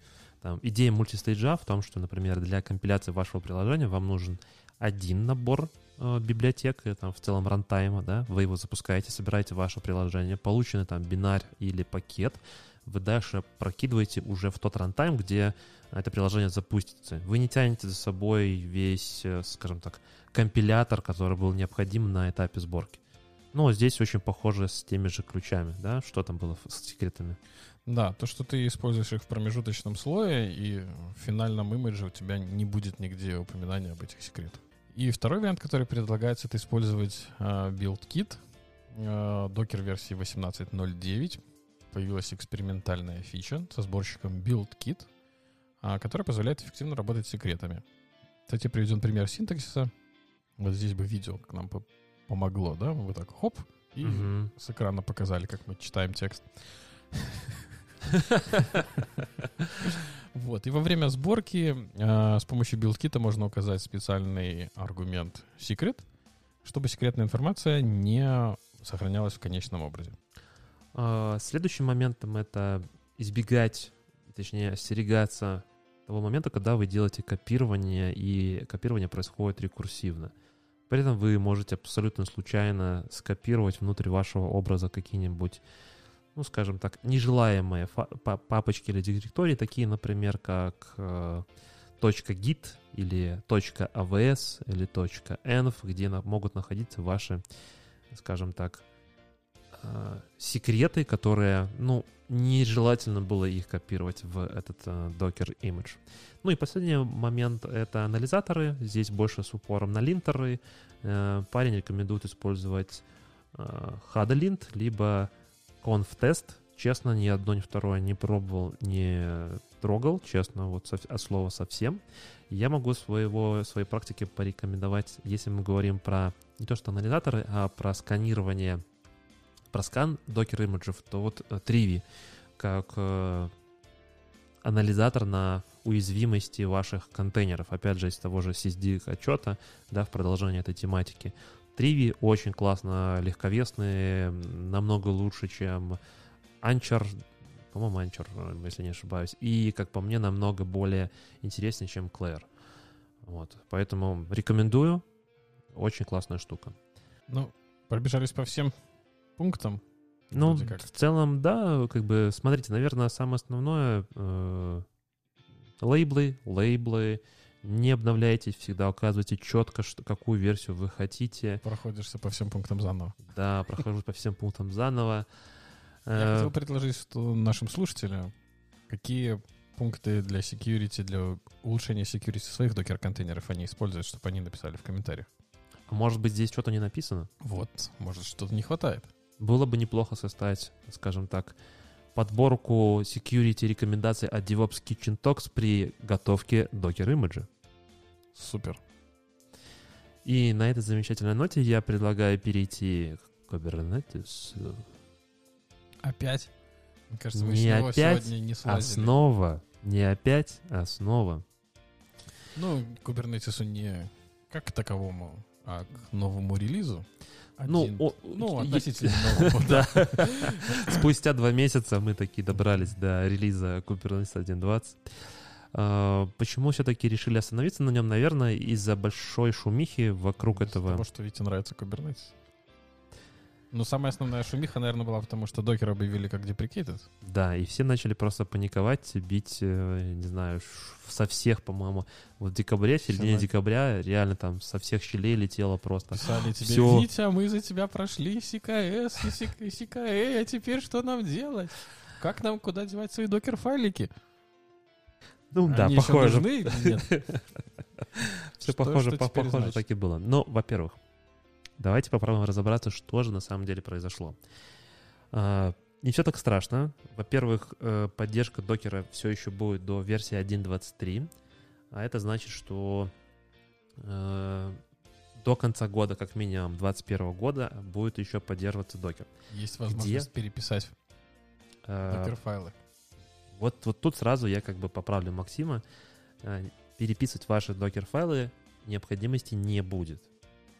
Что же поменялось? В качестве контейнер рантайма теперь не будет использоваться докер. Если раньше... Я думаю, тут нужно будет объяснить, что такое container runtime. Это то, с помощью чего... Ну, это вот вы запускаете, например... э, Вот есть container engine, а есть container runtime. Смотри, я бы это сравнил бы так. У тебя есть Java как виртуальная машина, да, это твой runtime. И есть Мгм. твой, твой jar ник, который ты пуска- пытаешься запустить. Это engine? Э, нет, Да. это вот именно то, что вот твой Docker image. Если ты написал э, джарник, да, он у тебя уже готовый, то он дальше запустится на... и та- та- так или иначе запустится. У тебя докер в качестве вот, взаимодействия, да, раньше какая была цепочка? У тебя был кублет, это агент кубернетиса на каждой воркер-ноде. Он взаимодействовал с докер-шимом, тот с докером, и только потом это все переходило в контейнер D. А Что такое Docker Shim? Это вот та прослойка, которая позволяла, э, ну, скажем так, отправлять э, те нативные команды, которые необходимы для докера. Ну, То грубо она делала какую-то трансформацию для API-колов. Э, Похоже, да, но я бы так точно не сформулировал. Я бы сказал, что это все-таки прослойка для взаимодействия с докером э, по факту. А тот уже так или иначе, если кто-то не знает, э, в архитектуре докера контейнер D является сердцем запуска контейнеров. Все равно. Engine. Да, движком, который по итогу все равно запускает эти контейнеры. Что же э, Kubernetes говорит? Kubernetes говорит, нам Docker Shim и Docker теперь не нужен в этой вот всей прослойке. И изначально, когда создавался э, Kubernetes, ну, точнее так, Docker, когда создавался, он не был рассчитан на то, что будет запускаться в Kubernetes. Наверное, потому что Kubernetes еще не было. Да, потому что, наверное, еще Kubernetes не было. Но, тем не менее, вот это, получается, как бы legacy, которая тянется, да, мы сейчас должны использовать Docker Shim и Docker для того, чтобы запускать наши контейнеры. Но по факту все равно под капотом все равно это все происходит через контейнер D. Но почему-то ж сначала так сделали. Заложили такую... Потому что не был еще готов другие контейнер рантаймы, типа Creo, например, как ты называешь, или сам контейнер D для того, чтобы выступать именно вот э, напрямую, чтобы куплет мог э, взаимодействовать. И CRO сейчас, например, выходит в то состояние, когда, ну, во-первых, CRO был специально разработан для Kubernetes, и он по факту стандартом де-факто будет, э, скажем так, нативным инструментом для, для запуска э, создания вот этого движка, рантайма, чтобы запускать ваши контейнеры. Но что контейнер D, что CRO являются просто запускателями э, ваших контейнеров, неважно, они поддерживают э, тот докер имидж, который вы подготовили, описание докер файла ваш, потому что изначально он был стандартизирован. Описание ваших контейнеров, вот этот докер файл, он стандартизирован, и он используется условно там для всех. То, что вы по итогу в вашем там, не знаю, Jenkins или GitLab делаете Docker build для запуска и сборки, э, вы осуществляете через. Э, И теперь, например, вот в качестве вот ограничения того, что, что случится, когда вы перейдете на версию 1.23 Kubernetes, вы не сможете запустить ваш Jenkins, который будет использовать подход э, Docker в докере. Когда я говорю Docker в докере подход, это значит о том, что э, у вас есть хостовая тачка, точнее, есть, есть рабочая нода. На этой рабочей ноде запустился какой-нибудь Jenkins, и Jenkins делает Docker build. Это ты специально, чтобы я понимал, да? Да, Про да, Jenkins да, да, да. И внутри делает Docker build. Что в реальности происходит? Он использует паттерн Docker в докере, когда мы коннектимся к э, э, сокет, к сокету докера, который находится на На Наша- хостовой машине. да, на основной машине. В этой ситуации, когда мы перейдем на Kubernetes 1.23, там этого уже не будет. То есть мы такую штуку провернуть не сможем. Это вот как бы 100% перестанет работать. С точки зрения, э, если вы используете всякие там GKI, AKS, EKS, они уже сейчас, скорее всего, у вас контейнер оптимайз там какие-нибудь э, worker ноды, и э, очень вероятно, что там, ну, уже нету докера как такового при запуске, что там уже изначально уже идет типа с контейнер D, например, нативным или что-то другое. Но, в общем, в любом случае паниковать не надо, все будет запускаться. Запускаться будет еще долго. Как минимум до конца года. Э, Я думаю, что еще намного дольше. Но в том плане, в том, что переезжать с worker нодов, где сейчас работает э, докер, точно не стоит. И если вы сейчас, там, условно, сегодня или там в ближайшее время собираетесь разворачивать вас, ваш Kubernetes кластер и в качестве вот этого контейнера рантайма у вас будет докер, то вот этого точно делать уже сегодня не стоит. Ну, либо вы будете сидеть на версии 1, 19, 1.20. э, да, все Да. время. Да. Но, как мы видим, э, три версии за год выходят, то есть они планируют выпустить 21, 22 и 23 версию за один год. Ну, соответственно, раз в 4 месяца новый релиз. Палка стреляет. Да. В общем, как-то так. Еще раз, ничего страшного, абсолютно ничего страшного не произошло. Э, Докер файлы, которые написаны, переписывать не надо будет. Да, все будет работать. Станет все намного лучше, как мне кажется, потому что уберется вот эта прослойка, которая тоже может ломаться. Что докер шим, что сам докер. Я вот все равно не понимаю, да? Вот я смотрю на эту схему. Ну, У тебя был кублет, докершим, докер, контейнер D, ранси. Убрали докершим и докер, и остался контейнер ранси. Почему сразу нельзя было так сделать? Почему кублет не мог сразу идти в контейнер D? То есть это кублет, получается, был не готов. Эм, Да дело, мне кажется, не в кублете, мне кажется, был не готов э, и сам... Ну, смотри, кублет отправляет какой-то API call. Его получает докершим, он его там трансформирует в API call докера, передает его докеру. Ну и дальше уже стандартная работа самого докера идет. Почему кублет не, отправлял в формате контейнер D сразу напрямую туда? Я думаю, что это ограничение, да. Ну, э, ограничение взаимодействия. Тут с тобой полностью согласен, что сам кублет не был готов, да, с- э, с- с- ну, так напрямую, словно взаимодействовать. Я подозреваю, что еще не был сам готов контейнер D для того, чтобы это все делать. Сейчас, когда ребята... Ну, то есть сейчас стандартом де-факто для рантайма будет CRO, который вот с кублетом будет взаимодействовать напрямую, и сам докер, условно, там пропадет. Что докер шим, что сам докер, его больше не будет. Но просто когда появлялся Kubernetes, мое предположение, они правильный ход сделали в том плане, то, что они заюзали докер. Потому что он был самый популярный. Да, да. И момент. если бы ты начал приносить сам Kubernetes сложно, а если ты еще скажешь, так, ребята, вот ваш еще докер это все уже устарело, да, но не нативно не вклеивается в нашу архитектуру, давайте-ка вы еще изучите еще новый контейнер runtime какой-нибудь, да, который еще сырой, мы еще его не успели написать, он там работ- работает криво. Т- Тогда, как бы, вот, э, ну, ты сам понимаешь, она бы привела, скорее всего, к краху. А тут ребята взяли, ну, абсолютно правильно. Кон- э, же тоже в какой-то момент времени перешел на контейнер D, как э, движок внутри самой архитектуры. Если ты сейчас зайдешь, например, Docker Architecture напишешь, диаграмм, ты попадешь на... Мне очень нравится... Сейчас. Контейнер. Не, ну понятно, что там будет э, докер-клиент отправлять колы на контейнер D, тот на run C, и контейнеры полетели. Это ты хочешь мне показать? Нет, сейчас я хочу кое-что показать другое, другое, это, блин.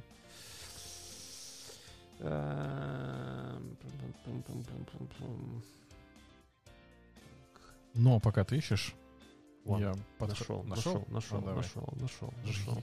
Жги. Э, Вот эта картиночка. Опять же, как всегда, она будет э, прицеплена. И... Ну, И- просто очень много информации. Да, да, возможно, там не так-то просто сразу там воспринять. И здесь вот мы видим там, что клиентом, например, может быть тот же кублет, но под капотом и в целом самого же э, как бы кубер... ой, э, докера все равно у тебя идет вот этот контейнер D. И здесь вот в качестве API вот ты здесь можешь видеть CRI, либо контейнер D может быть использоваться. А дальше уже используются сами сервисы, типа там контейнер-сервис, div-сервис, image-сервис и так далее, и так далее, и так далее. Ну, то есть, что, что я хочу сказать? Я хочу сказать о том, что контейнер D э, является, скажем так, сейчас, на текущий момент, это такой индустри стандарт контейнер runtime, да, э, и он поддерживается там э, CNCF, это типа open source, это все замечательно, это все классно, а докер это просто обвязка, такая UX, UI обвязка поверх этого всего, для того, чтобы проще, быстрее запускать, делать разработку. Но одно стандарт, второе тула. Э, Ну, контейнер D тоже как бы... Не, стандарт, а тула. Да. Ну, он как бы стан... Ну, индустри стандарт контейнер runtime. Докер тоже хочет... Ой, докер. Kubernetes тоже хочет стать таким чуть универсальным, наверное, да, и сделать возможное запускать... Ну, абстрагироваться от того рантайма, который у тебя будет под капотом. Э, Они хотят уменьшить, э, скажем так, они хотят уменьшить прослойку, тем самым увеличить стабильность. То есть, чем больше элементов в твоей системе используется, тем, соответственно, Слушай, вероятность, что кто-то откажет. да, что- что-то может сломаться. Окей, это как бы я думаю, что разобрали. Поехали дальше. Слава богу, наши докер-файлики Будут идут работать дальше. Это самое главное. Какие еще спонтанные нововведения версии 1.20? Э, Очень круто то, что сделали Graceful Not Shutdown. Я бы хотел сказать, что очень круто, что сделали стабильной поддержку CRI контейнер для Windows. Э, Да, да, да. Это, по-моему, успех. Успех, да. Ты же представляешь, какой кусок рынка виндового? Ну, пока... Пока... Мне кажется, что рано еще об этом судить. Вот не хватало в SysDigger этого разбивания, да, на операционке. Windows запущены. Linux. Мгм. Ну, не знаю. Мне кажется, сам Microsoft прекрасно понимает о том, что винда — это ну, уже очень сильно большое легаси, которое, к сожалению, для текущего native, cloud native мира не сильно подходит. Ну, не знаю. Если ты Еще будешь делать... поборются, я э, Не, понятное дело, что поборется. Может, они просто перепишут какое-нибудь ядро, еще что-то. Но просто когда ты пытаешься запустить PowerShell, Ой, ну все уже, ладно, было сто лет назад, он теперь будет. это Graceful Not Shutdown, которая призвана сообщать о том, что нода э, собирается выключаться, и для таких ситуаций, когда вы используете preemptible VM в GCP или там spot инстансы в AWS, очень сильно может вам помочь успеть, э, скажем так, закончить работу на, на этих э, нодах. А Если да, действительно, у вас там stateless приложение и там пода упала не так страшно, но если у вас, например, долгие вычисления или еще что-то, у вас есть время на то, чтобы перенести ваш Пода или нода? Э, Пода работает на ноде, и ноде я отправляю сигнал о том, что через минуту я собираюсь выключаться, и у меня есть вот этот вот э, период э, времени о том, чтобы условно, закончить калькуляции, например. Там, вот, например, у меня какая-то бежит джаба, она выполняется, тут я понимаю, что через минуту, типа, ну все, типа, я выключаюсь. Результат моего работы я, я успею за эту минуту переместить. Ну, условно, остановить выключение и переместить результат вычислений на другие, например, работающие э, ноды. Тем самым я смогу написать свое приложение, или мое приложение будет готово к тому, что в случае такого сигнала я переезжаю в другое место. Или, точнее, останавливаю вычисление, не теряю эти вычисления, э, результат вычисления, перекидываю этот результат куда-нибудь, не знаю, там, на центральное место какое-то или еще куда-то, и как бы все замечательно дальше работает. Не просто типа по хардкору пришли, кнопку нажали, бах, и все упало, а как бы есть возможность сохранить результат вычислений, Ну, например. по-моему, про кнопку еще только будет в стадии разработки, то есть все тот же да, случай, да, когда да, да, да. а, самая уважаемая уборщица будет в дата-центре Ну. шнурки вытирать, он все равно остается. Это, Пока что. да, есть такое дело. Хотя, я думаю, от такого случая нет никакой страховки. Если Ну, просто питание отключится. Когда ты кнопку нажимаешь, ты еще какие-то сигналы там отправляешь на выключение, а шнур из розетки это все сразу. не, ну подожди, если у тебя нормальный дата-центр, у тебя всегда есть резервные источники питания. И резервный Ну, источник есть, питания может да. тебе послать э, Graceful Да, типа да, шатдаун да. тоже, типа что так, парень, давай быстрее выключайся, а то у меня тут аккумуляторов на минуту. И у тебя будет Ну, э, хорошее выключение, Убедил, а не убедил. тупо бах и все. Следующее это изменяемый размер томов э, в оперативной памяти. То есть, когда мы подкидываем э, TMPFS э, MTDIR том, раньше выделялось по умолчанию 50% от Linux хоста, на котором это запускалось. Теперь же, что у нас поменялось? Теперь у нас, во-первых, выделяется а, память, та, которая была предназначена только для пода, и мы можем ее уменьшать в нижнюю сторону. Ну, грубо говоря, нашему поду в лимитах мы задаем там 1 гигабайт, то, соответственно, вот этот MPFS, MTDIR, он не сможет знать больше, чем 1 гигабайт, и также мы сможем его э, редактировать. Важным следующим моментом, как бы, как мне кажется, что это э, runtime класс. Если вдруг кто-то не знает, на всякий случай, э, когда вы запускаете да, ваши контейнеры, они запускаются на одной хостовой ноде.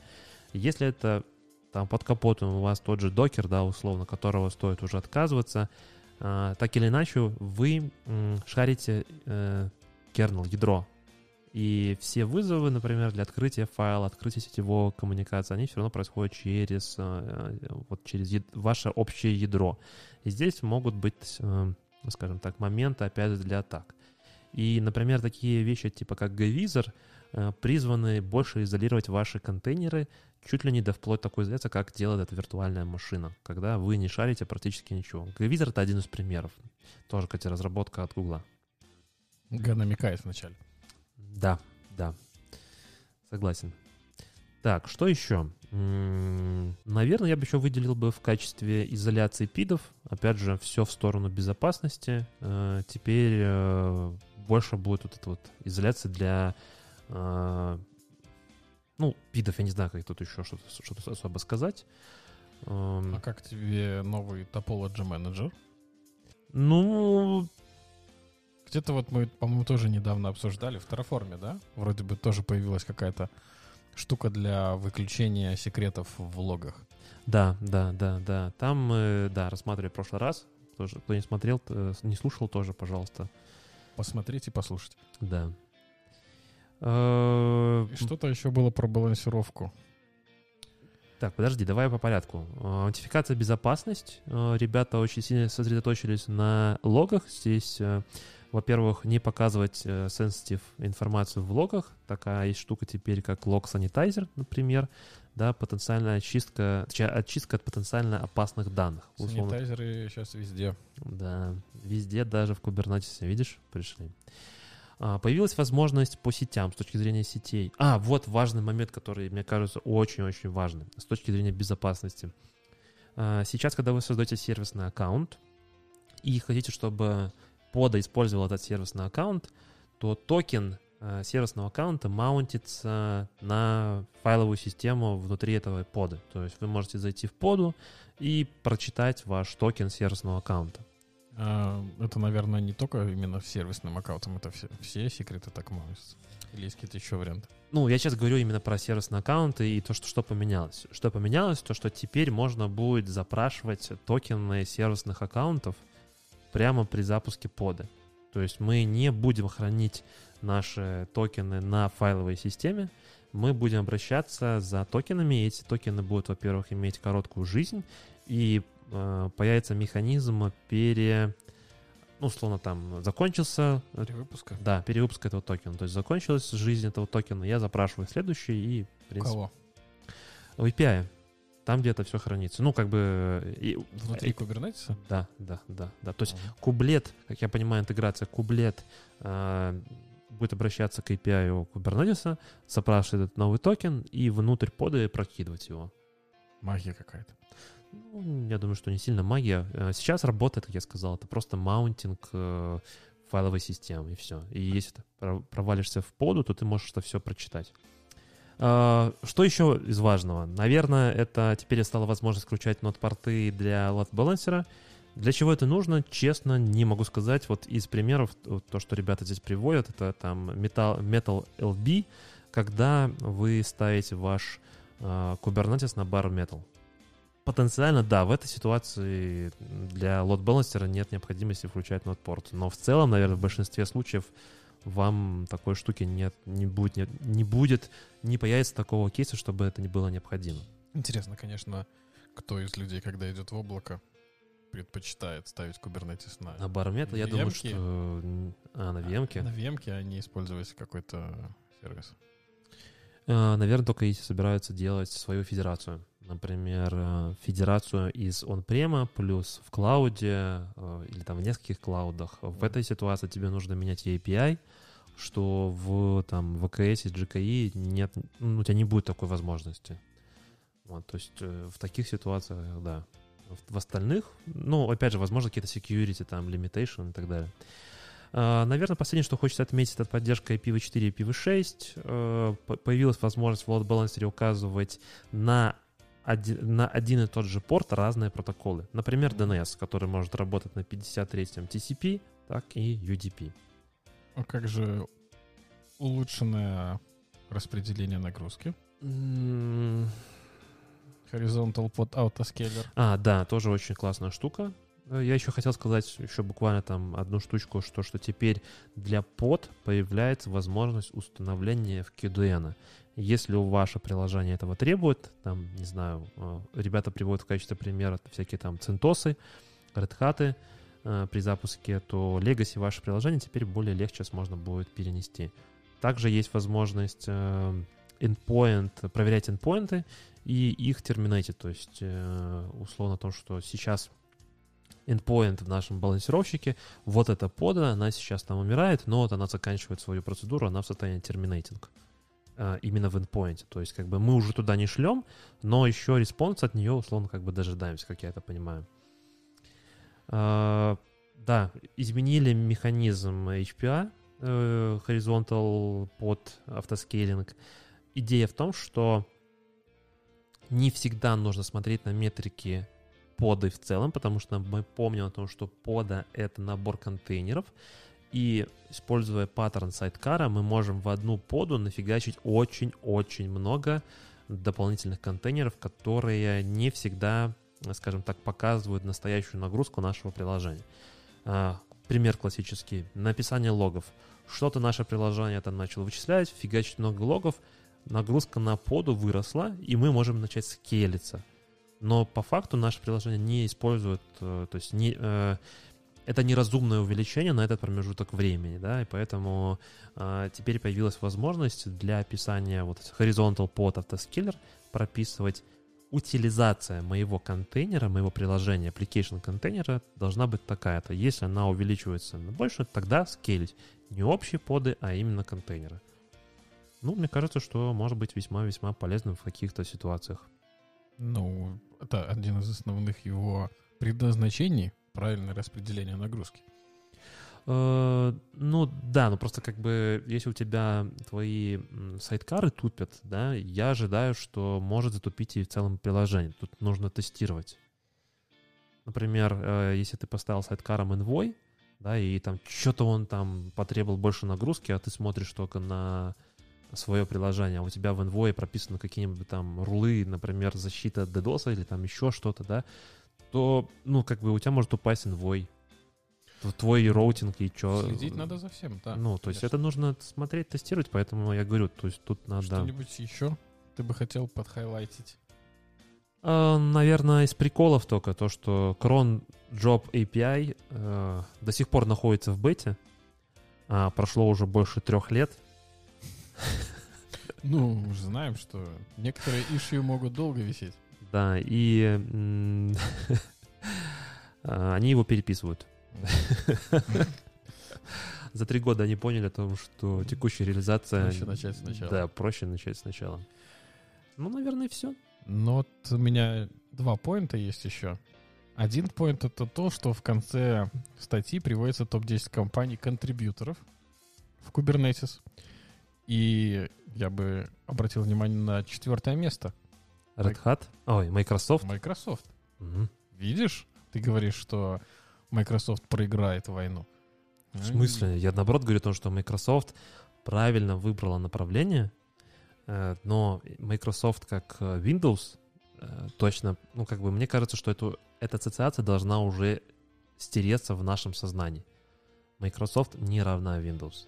И Windows для них это не уже не, как мне кажется, не основных источников дохода. Когда я говорю слово Windows, я говорю про операционную систему. Ой, ихнюю. ой, да ладно. Ну, посмотри Windows репорт. Основная. Посмотри Надо репорт. посмотреть, Надо посмотреть репорт. А, Cloud Technology у них основной, э, основной источник доходов. Да? Да. Ну, я посмотрю. А, собственно, статья была предоставлена компанией Fland, которая тоже попала в список контрибьюторов. И интересно, попал ли в этот список контрибьюторов наш патрон, Который Сергей. тоже, который тоже вкоммитал да, и достаточно, ченджи. достаточно быстро даже приняли изменения. Да, Сергей, привет. И вопрос у меня к тебе, как э, обобщающий по этой статье. Мгм.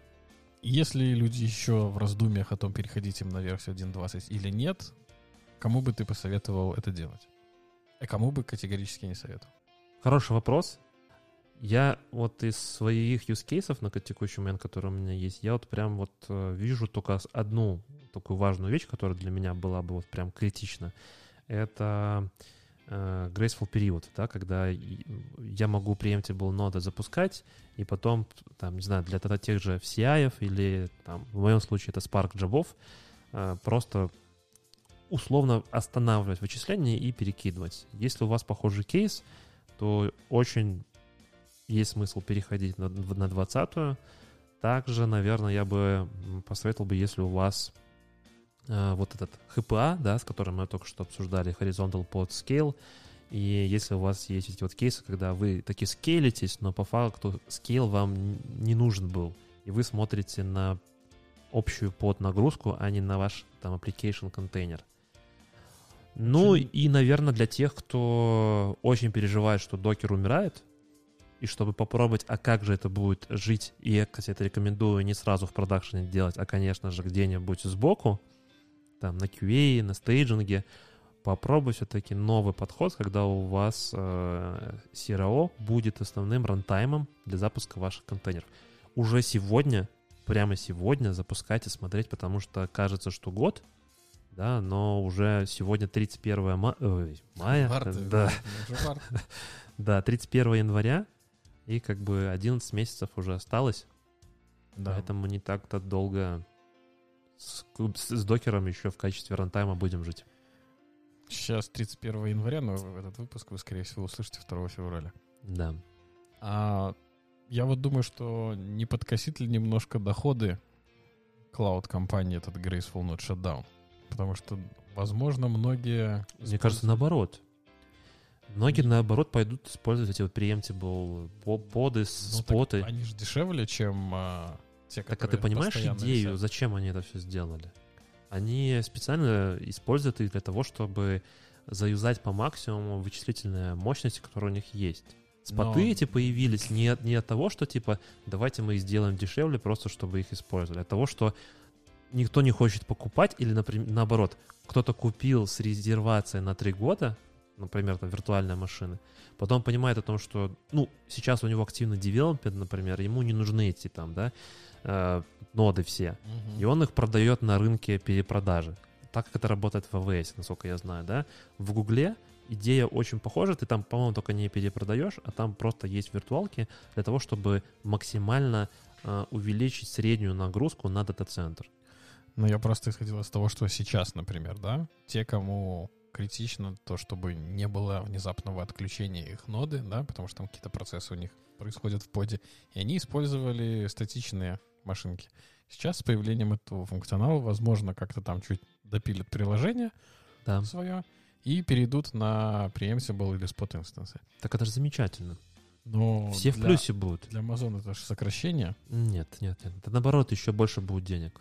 Я тебе гарантирую. А, опять же, преемтибл... За счет перепродажи? Конечно.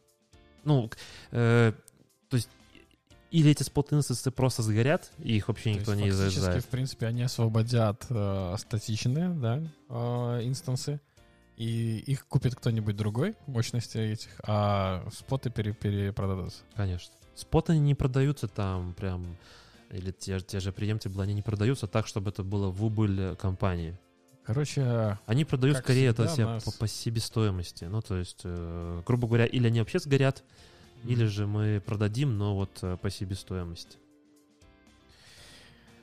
Компании, короче, всегда в плюсе останутся. Конечно. Google всегда будет богатеть с Амазоном. И на этой замечательной ноте будем заворачиваться. Пойдем готовить бургеры. Пить пиво. С вами были Виктор и красивый Максим. Максим. Услышимся. DevOps Kitchen Talks. Закончили готовить.